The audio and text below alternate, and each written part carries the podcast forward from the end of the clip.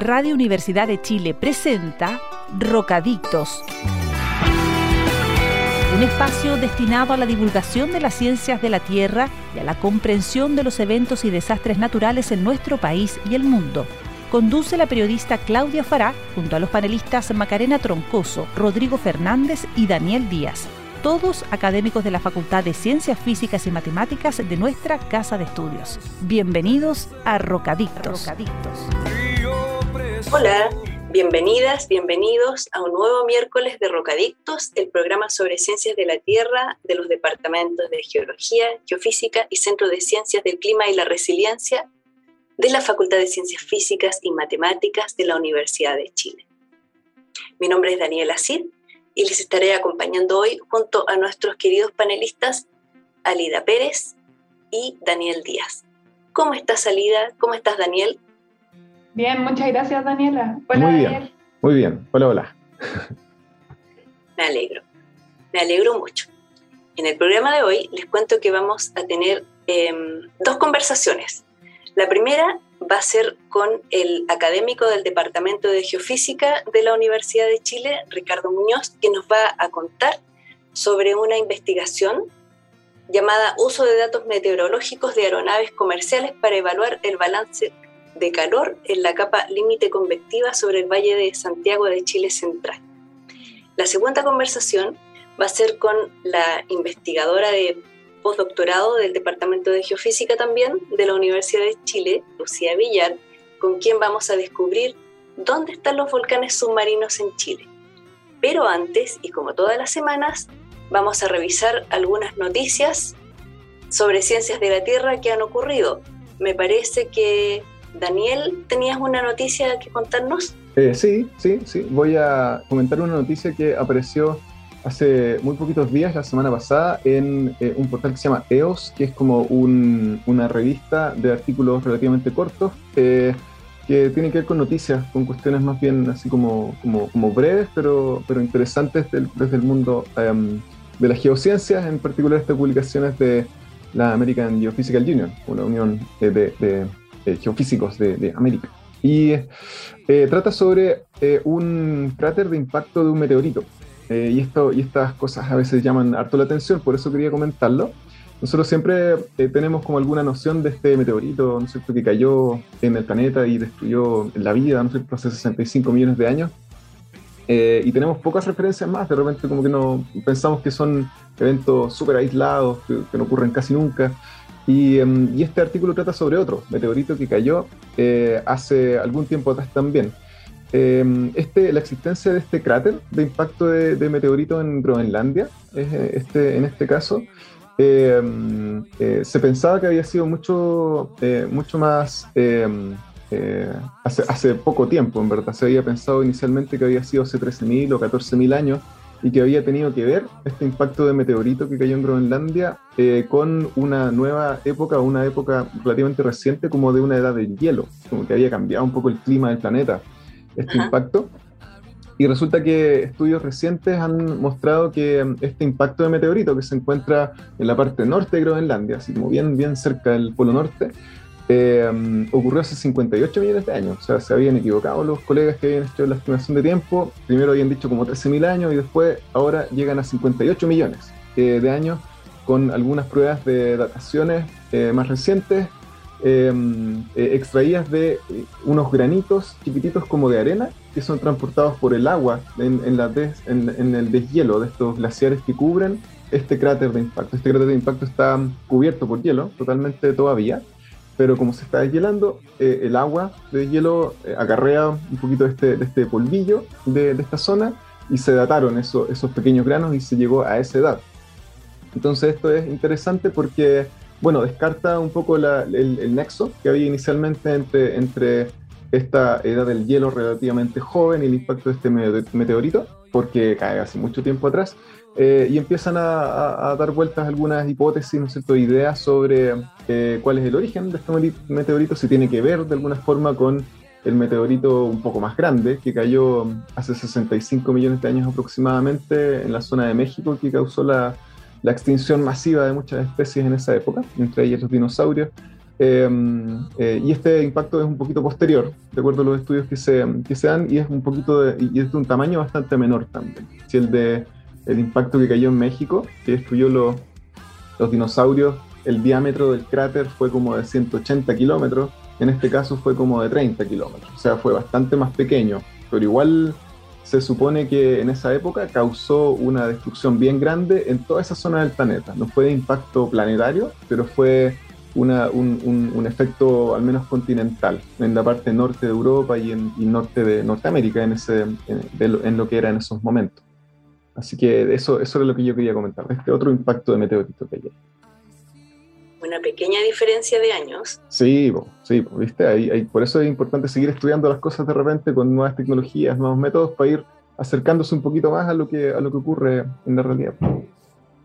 Y me imagino que va a tener muchas consecuencias. Si se, se pensaba en un principio que había tenido que ver con una glaciación, mm. ahora ya no va a ser así. Claro, y van a tener que buscar otras hipótesis sobre por qué inició esa glaciación, que existe. La glaciación que ocurrió hace 14.000 años se inició por alguna razón y entonces va a haber que buscar otra razón como, como explicar ese inicio. Claro, más pega todavía. Más pega todavía, sí. no se acaba. No se acaba. Por eso es lo bueno. Siempre hay cosas que investigar. Así es. Muchas gracias, Daniel. Súper interesante. Perdón, Alida, no sé si, si tenías una consulta. Sí, no, yo tenía, eh, quería comentar también eh, algunas, algunas noticias que salieron esta semana. Por supuesto, adelante.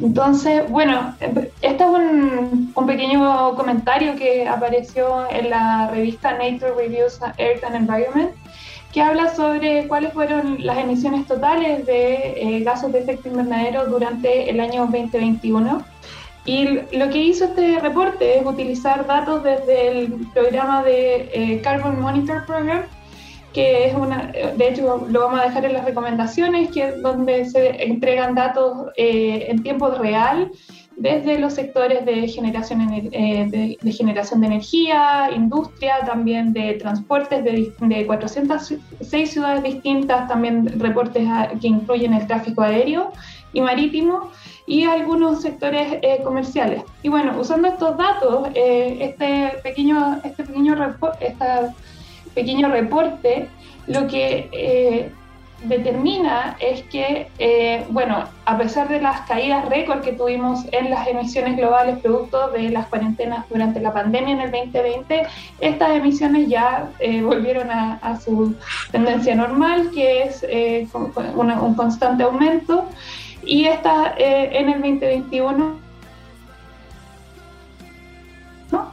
se recuperaron casi en un 5% y eh, lo que significa esto es que ya las emisiones, por ejemplo, que consumimos durante el, día durante el año 2021, pensando que tenemos una cantidad limitada de carbono que podemos emitir a la atmósfera para limitar eh, el calentamiento global, ya sea a 1.5 o 2 grados Celsius, al menos consumimos ya casi un 9% de este presupuesto. Eh, y si seguimos con esta tendencia, claramente este presupuesto se nos va a acabar en los próximos 10 eh, años, con y esto tiene una probabilidad más o menos del 70%. Eh, así que es un llamado a la preocupación y también nuevamente a tratar de urgir a que los, gobiernos implementen con más fuerza sus planes de descarbonización para que quizás logremos llegar a, a la meta. Eso. Y quizás lo otro que quería comentar es un pequeño, eh, es un pequeño recordatorio, eh, eh, como una memoria.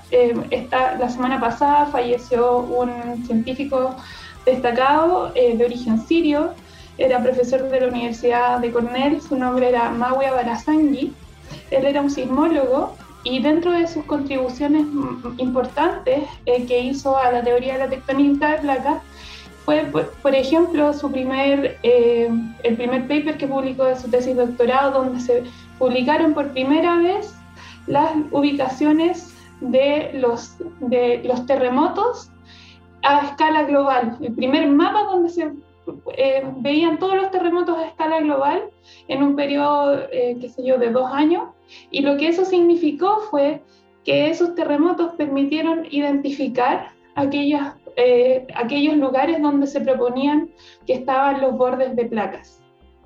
Entre, hizo otras contribuciones también relacionadas a la tectónica de placas en el, en el Golfo, en el Golfo eh, Pérsico, en la península arábica y también incluso fue el primero en determinar la geometría de la placa de subducción de Nazca en el margen eh, chileno.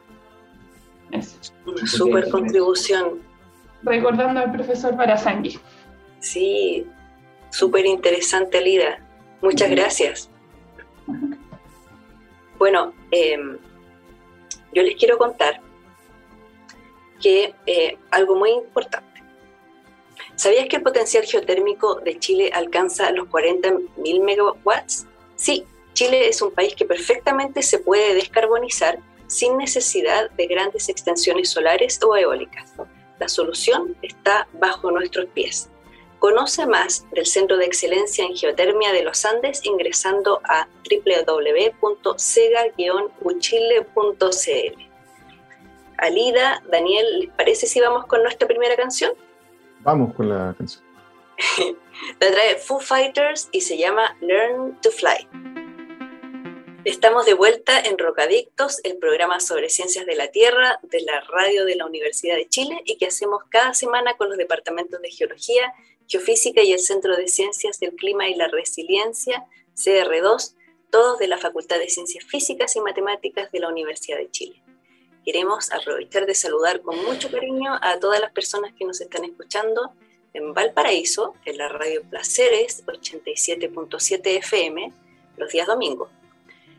Y en directo eh, por las radios eh, Talcahuano, allá en Talcahuano, en el sur, en el 103.7 FM, y por supuesto a todas las auditoras y auditores de la radio de la Universidad de Chile en el 102.5 FM y la señal eh, en línea radio.uchile.cl. Ya está con nosotros nuestro primer invitado, él es Ricardo Muñoz, académico del Departamento de Geofísica de la Universidad de Chile y coautor de un artículo de investigación que se publicó recientemente y trata sobre uso de datos meteorológicos de aeronaves comerciales para evaluar el balance de calor de la capa límite convectiva sobre el Valle de Santiago en Chile Central. Me llegué a cansar con este tremendo título. ¿Cómo estás, Ricardo? Muchas gracias por aceptar nuestra invitación. Bienvenido a Rocadictos. Hola Daniela, buenos días y muchas gracias por invitarme a contar un poquito de lo que hice, lo que hicimos en ese trabajo. Sí, se ve súper interesante. Em, quería preguntarte por lo mismo, en primer lugar, ¿cuáles fueron las motivaciones para realizar este trabajo?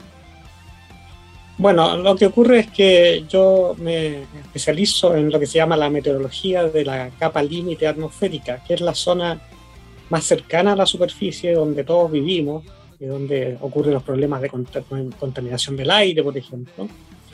Y para estudiar esa capa límite y su, su, altura, por ejemplo, se necesitan datos, eh, datos meteorológicos en altura, no solo cerca de la superficie. Y esos datos en altura son realmente escasos y difíciles de, conseguir y caros. Así que surgió la, la, posibilidad de usar una nueva base de datos que, que recopila y distribuye los datos que miden los aviones comerciales cuando aterrizan y despegan de los aeropuertos.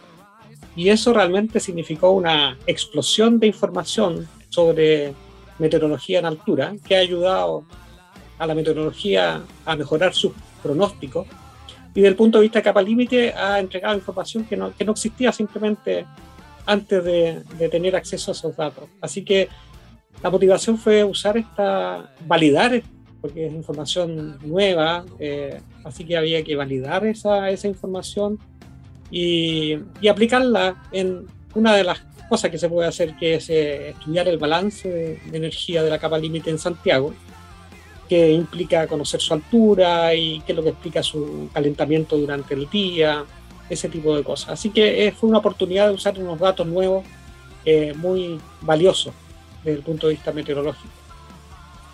Eh, Ricardo, yo te quería preguntar eh, dos cosas con respecto a esto. Una es, em, ¿cómo lo hacían antes de ocupar aviones comerciales o este tipo de datos? Em, eh, que, tú comentabas que, es nuevo, ¿no es cierto? Que es algo que no, que no hacen normalmente. ¿Y cómo evalúan los resultados que han ido obteniendo con, esto, con esta nueva base de datos?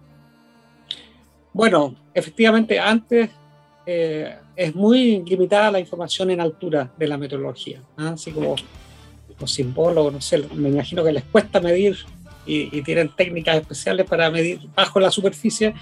En meteorología cuesta y es caro medir eh, cosas que más allá de 10 metros o, 30 metros o 100 metros, incluso ahí hay que poner unas torres muy caras, pero más arriba se usan los globos, los globos radiosonda que se lanzan inflados con helio, con hidrógeno y que van midiendo, pero ese es una cosa muy puntual. En Chile se hace en cuatro o cinco lugares, la, dirección meteorológica lo hace en forma regular una vez por día, eh, pero muy puntual. Y desde el punto de vista capa límite, que, es, muy local eh, su dinámica, entonces lo que se mide en, la costa, por ejemplo, con esos globos radiosondas, no, no sirve para, para para describir la capa límite de Santiago. Y, y, por lo tanto era muy limitada la información, se basaba en campañas. En cambio ahora, por ejemplo, en esos tres años, los datos que se generaron fueron 100.000, 100.000, más de 100.000 eh, perfiles en tres años sobre el aeropuerto de Santiago. Entonces, es realmente una explosión eh, en cuanto a cantidad de información. Y, y lo interesante fue la posibilidad de validarlo, porque efectivamente se comparó con con otros métodos, eh, con algunos radiosondeos puntuales y, y, la, y, la, performance fue, fue muy buena. Oye, eh, Ricardo, eh, yo tenía una pregunta con respecto a cómo se acceden a estos datos y, la, y también cuáles son las variables que, están midiendo en este caso los aviones comerciales. Y... Ok, sí, buena pregunta. bueno, en general los aviones y siempre lo han hecho, miden harta meteorología porque les interesa para su operación. Así que miden temperatura, humedad, eh, presión, por supuesto, y van reportando, incluso los pilotos reportan el estado de la nubosidad y la turbulencia también. Pero en esta base de datos eh, solamente se reportan temperatura y vientos, ¿ah? viento, magnitud y dirección. Por ahora, hay, en este, es un, este es un programa de la OMM, de la Organización Mundial de Meteorología, por lo tanto eh, la verdad es que en Europa y en Estados Unidos, donde hay más información de este tipo, porque las rutas eh, ya son mucho más, más eh, completas y mucho más información. Pero en Chile, en, en, el año 2017, la TAM se incorporó al programa y justamente ahí es donde empezaba a generarse información sobre Chile. Y y el problema es que efectivamente estos datos, eh, la TAM estuvo en el programa hasta el año 2019, o hasta, perdón, hasta el 2020, bueno, hasta, digamos que eh, el año pasado, a mediados del año pasado, por ahí, eh, decidió salirse del programa. Así que la verdad es que en estos momentos actualmente no se pueden conseguir estos datos, por lo menos a nivel de Sudamérica, porque la TAM, por tema de costos, dejó de, participar en el programa. Eh, comunicar estos datos a la base de datos global le implicaba eh, costos a la empresa y debido a la pandemia y, a su crisis financiera, eliminando costos y eliminó este. Así que lamentablemente hay una ventana de tres años con buena cantidad de datos y después se, ha reducido drásticamente. ¿Mm? Pero hay, y hay, hay como tres tres sitios web que algunos de ellos están mencionados en el artículo donde uno puede bajar la información. Incluso la, Dirección Meteorológica de Chile en su página web eh, pone los datos que están disponibles. Lamentablemente en estos momentos hay poca información disponible en tiempo real. Están todavía los, el periodo 2017-2019 es el más completo de datos para Sudamérica.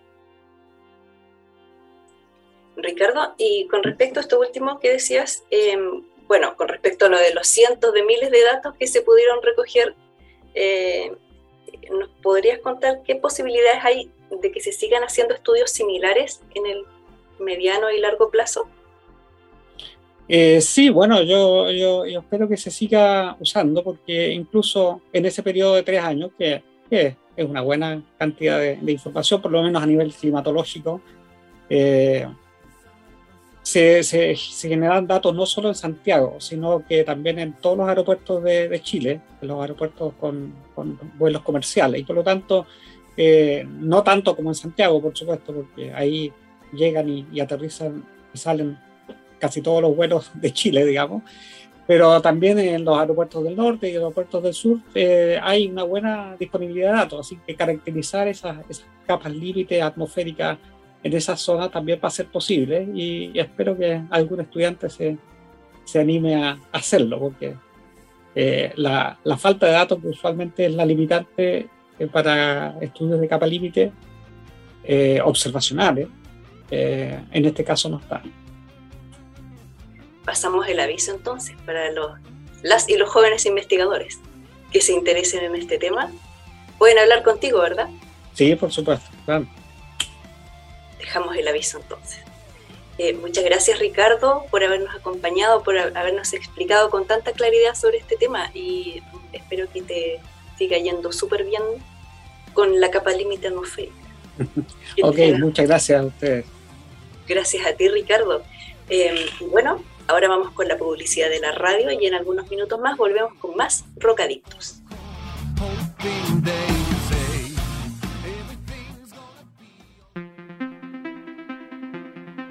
Continuamos en Rocadictos, el programa sobre ciencias de la Tierra de la radio de, la Universidad de Chile, que hacemos con los departamentos de Geología, Geofísica y CR2 de la Facultad de Ciencias Físicas y Matemáticas de la Universidad de Chile.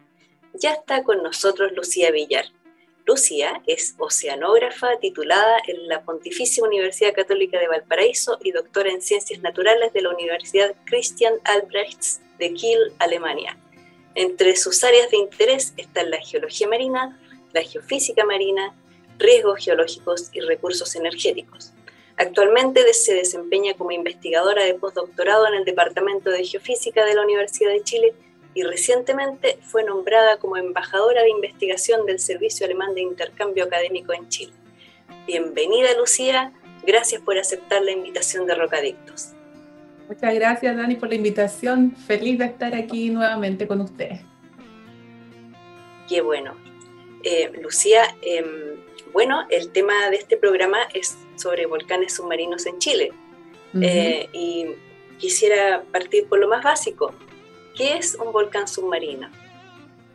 Bueno, los volcanes en general, ya sea submarino o los que vemos acá en la Tierra, son áreas donde está saliendo gases y roca fundida o este magma que proviene de las profundidades de la Tierra.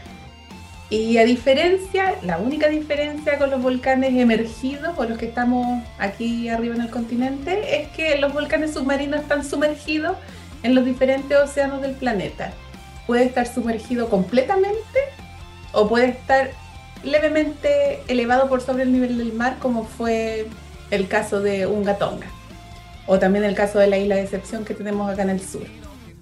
Entonces, estos, principalmente estos volcanes se encuentran en los grandes centros de expansión de la corteza terrestre, corteza oceánica, donde se crean las placas tectónicas, y estos lugares se llaman dorsales oceánicas.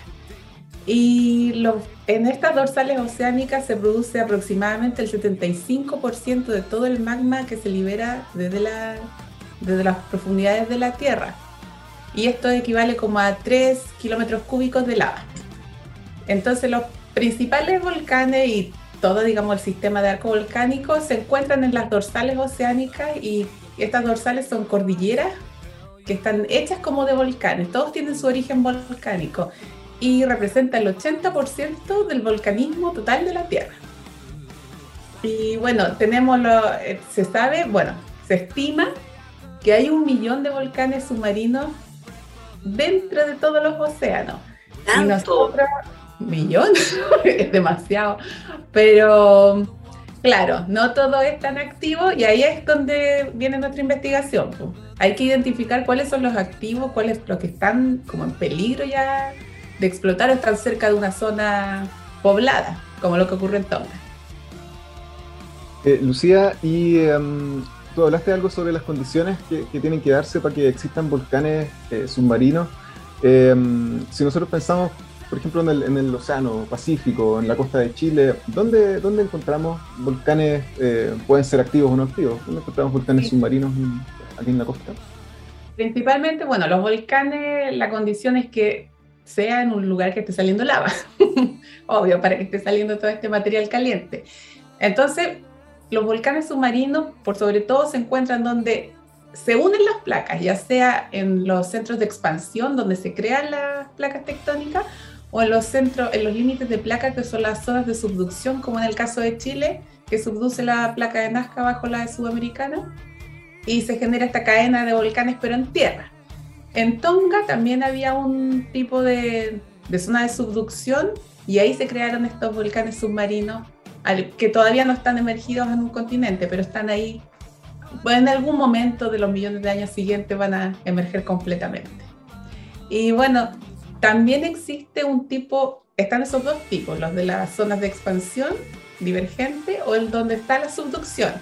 Pero también se tienen unos puntos calientes que se llaman hotspots, que es donde se conecta, digamos, la cámara magmática, o sea, eh, a profundidades muy grandes de la Tierra y se, hay un canal directo hacia la superficie que va siempre elevando este magma por este conducto. Entonces un punto como casi fijo en el océano. Y en este es el caso, por ejemplo, de la isla de Palma en Canarias y también el caso de la isla de Pascua, que así se creó a través de un hotspot. ¿Eso?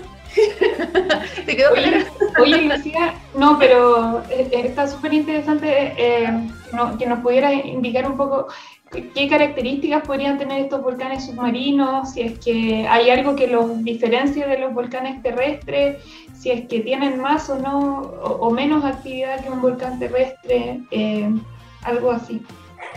Como representan el 80% de los volcanes, digamos, de la actividad volcánica en la Tierra, hay más volcanismo en los volcanes submarinos, porque hay más cantidad. Pero como están sumergidos en la mayoría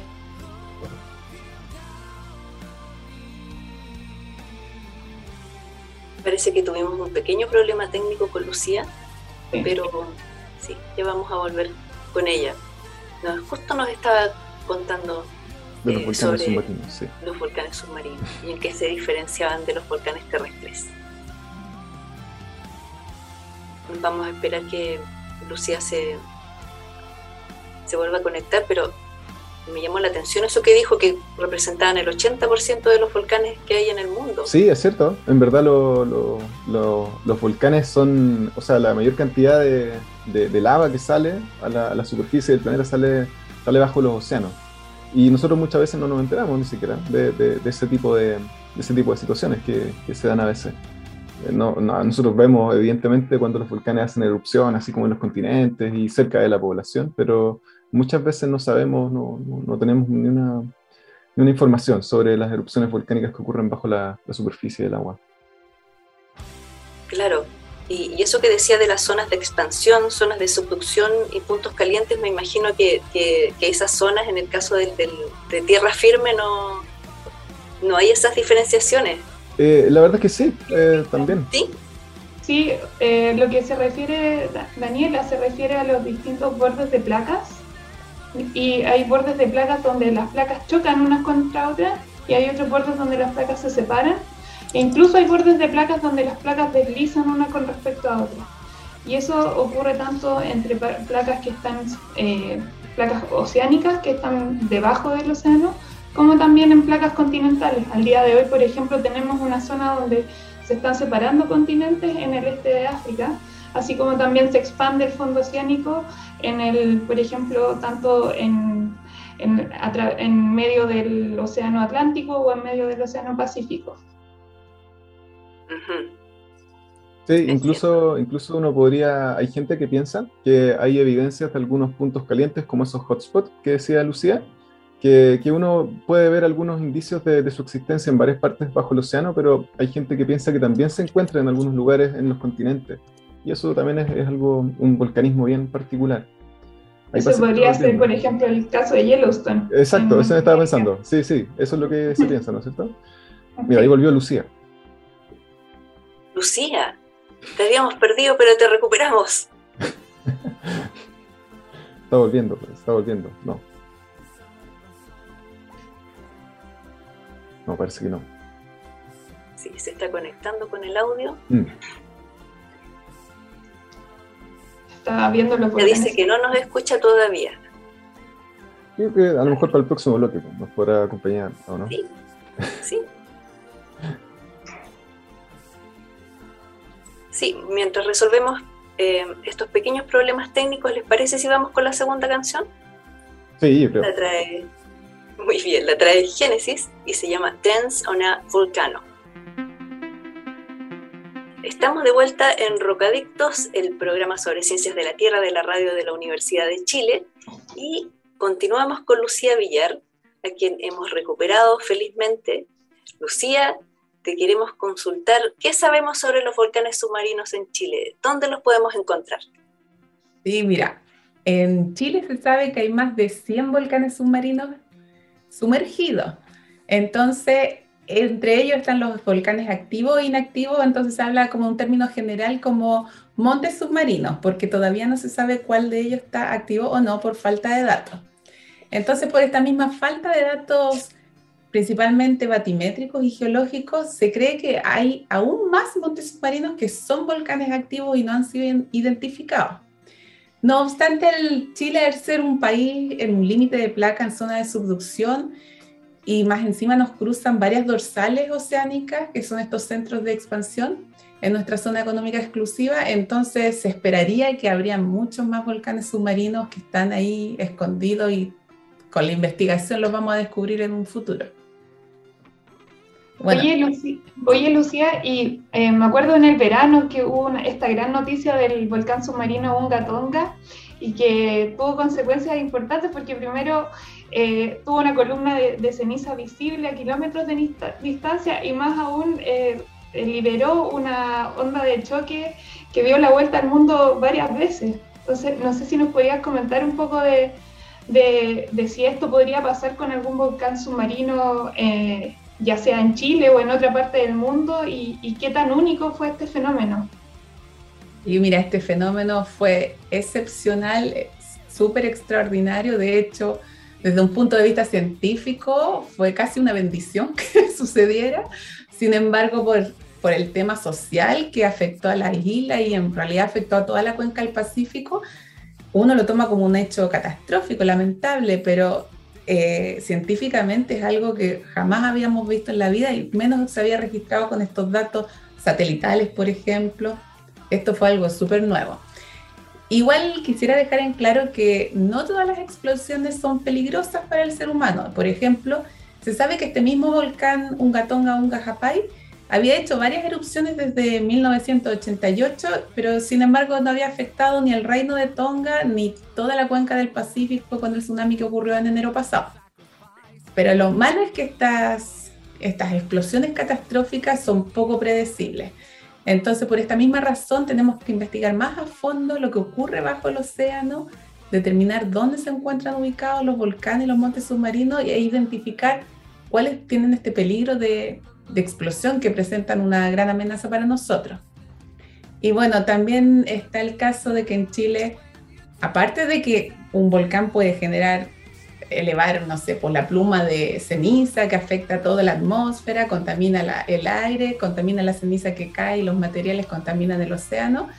También tenemos nosotros en Chile el caso de una cadena de volcanes chiquitita que se está sumergiendo en un área de que hay hidrato de gas y podría destabilizar los hidratos de gas en esta área al frente de la ecorregión Chiloeta y Tao y ahí podría este gas metano escapar masivamente. Entonces hay como varias posibilidades de que un volcán afecte un área.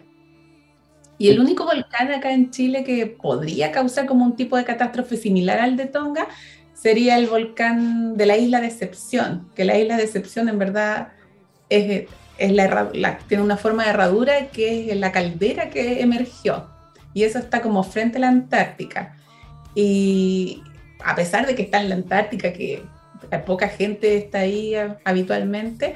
Esta isla es el principal foco turístico de la región antártica, con casi 15.000 turistas por año. Entonces, igual hay que tener ojo y estar monitoreando ahí porque tenemos que cuidar a la gente que va a estas áreas. Y también hay muchas bases de investigación. Y de hecho, en 1967 fue la última gran explosión que tuvo y destruyó bases militares, incluyendo las chilenas.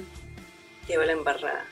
Oye, Lucía, y, aparte de, este sector que tú comentas, como cerca de la Antártica, más hacia, hacia el norte, digamos, hacia Chile como continental, ¿hay zonas que sean de interés o que sean em, eh, de interés de investigación, me refiero, como para evaluar, por ejemplo, la existencia de volcanes submarinos o la posibilidad de erupciones más, más cerca del, continente sudamericano? O sea, más cerca, digamos, en la plataforma continental no existen eh, volcanes submarinos sin embargo, en esta área donde está la Triple de Chile, frente a la península de Taitao, ahí está una dorsal marina que es un centro de expansión que va creando eh, la placa de Nazca y la placa antártica. Y este es una cadena de volcanes, digamos, y se está subduciendo. Y es la única que está tan cercana al continente. Y ahí, de hecho, fue cuando descubrimos el año pasado también, en 2019, cuando fuimos con los japoneses, tomamos las muestras y en realidad se ve que es un volcán que está súper activo, hay flujos hidrotermales, hay lava fresca que tomamos de ahí mismo las muestras. Entonces, ese en particular tendría como un daño extra porque está muy cerca de la del reservorio de metano. Es el único que podría afectar en nuestra, digamos, una ciudad más o menos grande que sería la isla de Chiloé. Uy, eso se ve se ve peligro, se ve preocupante. Sí, pero para eso mismo nos falta más investigación, porque de hecho, hasta antes del 2019 nadie sabía que estos, estos montecitos que se veían en la batimetría eran la batimetría que es la topografía del fondo marino. Nadie se había percatado que eran volcanes activos hasta que fuimos y tomamos los datos in situ y ahí vimos que realmente están afectando el régimen termal en toda esa área. Lucía, eh, queremos aprovechar que estás con nosotros, eh, queremos aprovechar tus conocimientos, eh, que no son, no son casualidad, no, los adquiriste por casualidad. Tuviste como una oportunidad clave en la vida y tiene mucho que ver con tu nombramiento como eh, embajadora de investigación del Servicio Alemán de Intercambio Académico. y tú fuiste becaria en Alemania eh, pero primero queremos que nos cuentes en qué consiste el trabajo y cómo podría aportar a la investigación en Chile. Sí, mira, fue sorpresa para mí este año cuando me nombraron como Research Ambassador, embajadora de investigación acá para el Servicio de Intercambio Académico Alemán. Y mi rol fundamental es ser multiplicadora del DAD. DAD es la sigla en alemán de, este servicio. Entonces, este servicio otorga muchas becas. En Chile tenemos como una gran conexión con Alemania y, bueno, mi rol, como te decía, es ser multiplicadora, informar a los alumnos del DGF o bien de la universidad o si hay algún auditor que también está escuchando y quiere más información, se contacta conmigo, se comunica o a través directamente al daad.cl y ahí les vamos a tratar de dar toda la información para que esta persona pueda irse a hacer un posgrado a Alemania. Y bueno, en cuanto a cómo podría beneficiar la investigación acá en Chile, cabe destacar que mientras más investigadores salen al exterior, más capital humano generamos y vuelve al país con todo ese conocimiento para realizar investigaciones como de vanguardia en nuestro país. Además, cuando uno sale fuera de Chile, sobre todo en Alemania, que es un país cosmopolita, crea como una red de conexiones internacionales, pero muy fuerte y muy como top en el fondo, muy, muy como novedoso todo, entonces es un beneficio tanto como para una como científica, como también para el país, porque vamos generando más y más investigación. Em, y bueno, yo sé que tanto Daniel Díaz como tú eh, tuvieron la oportunidad de hacer posgrado en Alemania y para muchas personas podría parecer como algo inalcanzable, entre otras razones por el idioma. ¿Qué nos puedes contar acerca de la experiencia de haber estudiado un posgrado en Alemania? Eh, y si fue muy difícil acceder a esta oportunidad. Mucha gente, cuando yo les comento que hice el doctorado en Alemania, lo primero que dicen, ¡ay, qué seca! por el alemán, así como que es una barrera totalmente que uno no la puede romper, pero yo siempre le digo, no hay que preocuparse, hay que recalcar que esta barrera idiomática en verdad no existe porque el doctorado se hace principalmente en inglés, sobre todo las carreras científicas, Y dentro de la misma universidad, al ser un país cosmopolita, todos hablan en inglés. Entonces no es, más nos debería importar aprender a hablar inglés que alemán. Hablarlo bien, manejarlo bien, claro, porque al final las publicaciones también van a ser en inglés. Y bueno, con, el tiempo uno también aprende a sobrevivir y todo el mundo, a sobrevivir, digamos, al, alemán. Y sí. Todo, sí, todo el mundo allá habla inglés, entonces tampoco es una barrera muy, muy pesada. Y como es el, como es país cosmopolita, uno también aprende a valorar las otras culturas, aprende a ser súper tolerante con toda la, gente que hay acá. Yo tengo mucho, desde que me fui, tengo muchos amigos musulmanes, por ejemplo, que jamás pensé que iba a tener. Entonces uno como que empieza a abrir y ver otras cosas. Y como está en el centro Europa-Alemania, también es un beneficio para uno porque ahí se, están como los congresos, los seminarios, los workshops más grandes que hay en Europa. Entonces, o bien cerca, los países cercanos. Entonces no es una barrera viajar de un, de un lado a otro. En una hora en avión uno ya está en otro país y puede visitar, no sé, un congreso como la EGU, que es la EGU, ya, la de geofísica de, de Europa, sí, la, el Congreso de Geofísica de Europa. Entonces no hay que tener miedo de estudiar en este país, en Alemania, y aparte que la gente del DAD, del Servicio de Intercambio Académico, ellos son sumamente flexibles, amorosos, tienen mucha paciencia y lo, lo, su función es que nosotros nos vayamos. Investigadores jóvenes vayan afuera, estudien y vuelvan con todo este conocimiento. Además que en, muchas ocasiones, solo para complementar lo que decía Lucía, eh, se ofrecen eh, cursos de parte del DAD de idiomas, ¿no es cierto? Como para romper esa barrera que muchas veces la gente, yo concuerdo con Lucía, que dicen, no, te fuiste a estudiar Alemania, pero ¿cómo tú sabías hablar de antes? Yo no hablaba ni una palabra de alemán antes de irme para allá, aprendí allá. Y, y, en general en estos sistemas de becas se ofrecen cursos para personas que saben un poco, que no saben nada, que saben mucho, para que mejoren su idioma y, y se puede estudiar allá sin problema se trata de algo alcanzable entonces. Sí, sin duda. Totalmente. Bueno, em, te agradezco mucho, Lucía, por haber estado con nosotros hoy, por habernos, por habernos contado sobre el ¿Perdón? Gracias por la paciencia también. No, son cosas que pasan, es eh, algo súper normal en este tiempo. Y si les parece, vamos con las recomendaciones para esta semana. Eh, mm. Iniciamos contigo, Lucía.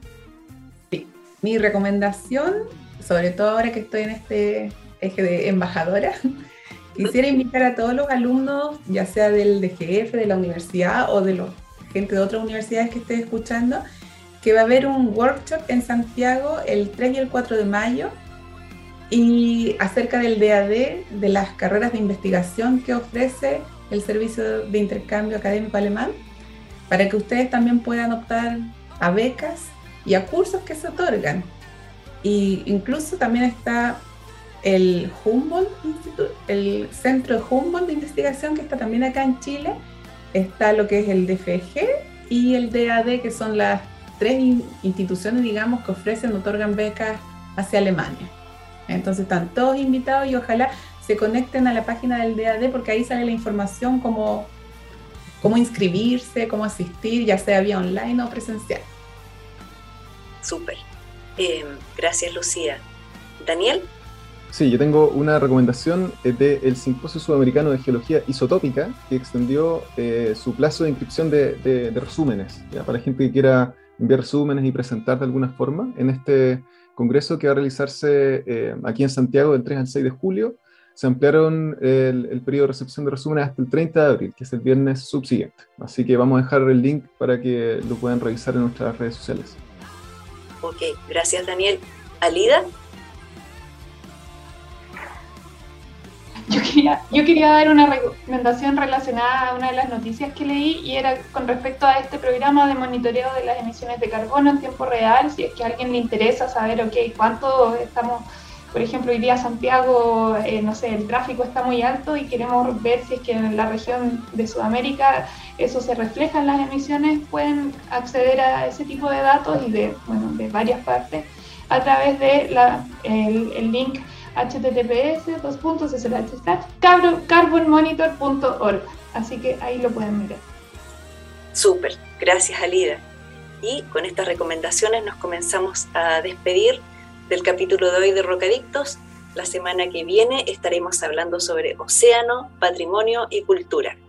Y recuerden que pueden volver a escuchar este programa en la sección Vuelve a escuchar de la radio de la Universidad de Chile en radio.uchile.cl. Muchas gracias a todas y todos por su tiempo, por habernos acompañado en el programa de hoy y les enviamos un gran abrazo y nos vemos la semana que viene. Chau, chau. Chao, hasta la próxima. Chao, Daniel. Chao, Daniel.